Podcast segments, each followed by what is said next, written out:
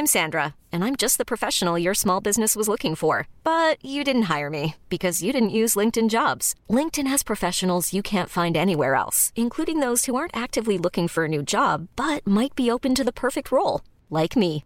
In a given month, over 70% of LinkedIn users don't visit other leading job sites. So if you're not looking on LinkedIn, you'll miss out on great candidates like Sandra. Start hiring professionals like a professional. Post your free job on linkedin.com/achieve today. Eu sou Mário Persona e essas são as respostas que eu dei aos que me perguntaram sobre a Bíblia.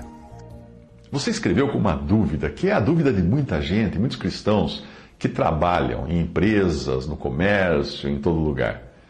Devo mentir se o chefe mandar? A sua dúvida, então, está em mentir ou não no ambiente de trabalho, porque é o que o seu chefe pede para fazer. Infelizmente, existem chefes assim. Eu sempre encontrei esse problema nos lugares onde eu trabalhei como empregado e sempre deixei claro, até para o chefe, que eu não iria mentir. Aliás, sempre que eu chegava para trabalhar num lugar novo, no primeiro dia eu descarregava as minhas coisas na mesa e entre elas eu trazia uma Bíblia. E deixava ela um tempo ali, enquanto descarregava minhas coisas, para todos os colegas, os novos colegas, perceberem que estava chegando um crente. Depois eu guardava, obviamente, não deixava a Bíblia aberta em cima da mesa, mas eu guardava na gaveta para eventualmente eu ler no horário do almoço. Naquele tempo não existia computador, não existia smartphone, então no horário do almoço eu abria a Bíblia e lia na mesa de trabalho, não tinha nenhum problema com isso. Mas eu fazia isso também de um modo que todos percebessem que ali tinha chegado um crente. É interessante como isso já mudava algumas coisas. Como os colegas baixarem a voz quando eles estavam contando uma piada suja, ou percebiam que estava passando por perto e encerravam o assunto, porque eles, eles próprios achavam que não convinha. Numa empresa onde eu trabalhei, o meu chefe tinha o costume de pedir para dizer que ele não estava quando alguém ligava na minha mesa no telefone da minha mesa para falar com ele, que sentava-se numa mesa na mesma sala. Era eu e ele sentados na mesma sala. Eu expliquei que eu não faria isso, porque isso, isso iria contra a minha consciência e felizmente ele me entendeu. A partir daquele dia, quando o telefone tocava na minha mesa, eu atendia e o meu chefe logo percebia que era com ele o telefonema, porque eu ia dizendo assim: ah, Senhor Gustavo, o senhor quer falar com o senhor Reinaldo?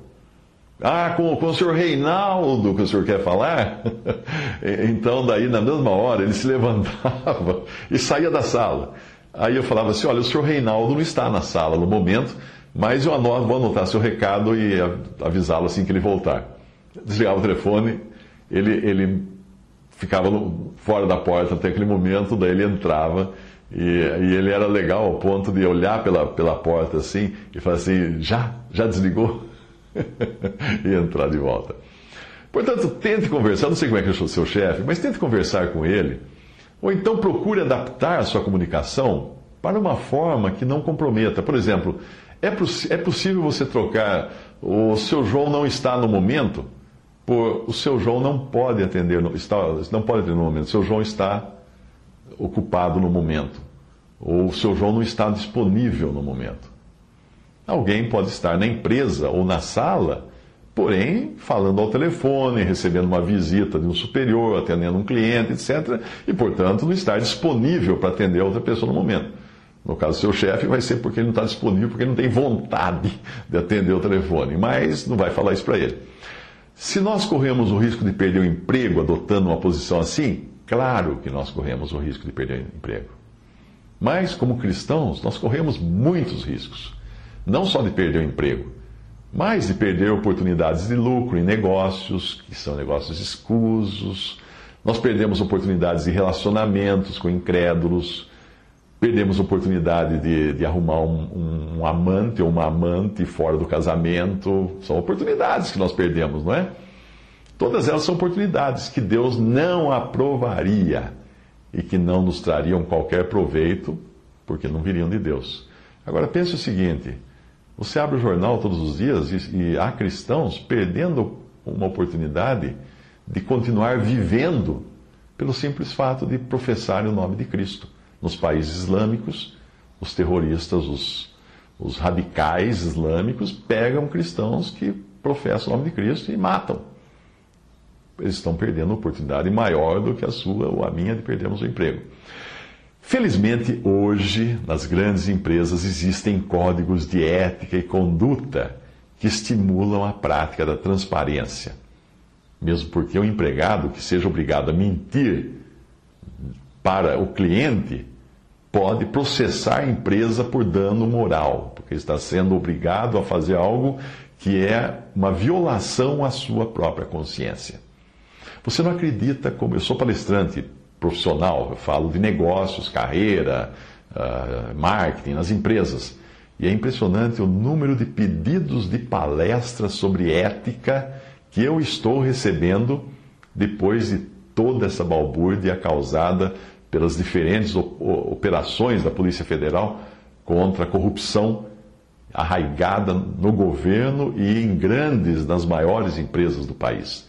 Muitas empresas estão me contratando para falar de ética. Por quê? Porque ninguém quer, nenhum, nenhum diretor agora quer, baseado na lei de responsabilidade fiscal, ele não quer ir preso, ele não quer ser a pessoa que vai ficar em cana, porque o empregado seu, que às vezes ele nem sabe que fez, fez bobagem, fez uh, corrompeu alguém ou foi corrompido por alguém e às vezes vai estourar na mão de um chefe que pode ser até um cristão que não estava sabendo da história. Uma empresa então que exige que, que o, o seu empregado minta para alguém que é de fora, não tem moral para exigir que ele fale a verdade para alguém que é de dentro, inclusive o chefe. De qualquer modo, de qualquer modo, eu estou dando essas minhas opiniões para você, mas eu, eu peço a você encarecidamente que não eh, que, que evite a qualquer custo o enfrentamento. Tente explicar ao seu chefe ou a quem quer que seja a razão da sua fé. A, a, resposta branda desvia o furor, mas a palavra dura suscita a ira. Provérbios 15, 1. Então, se você for levar isso como uma, um, um martelo, você vai ser demitida.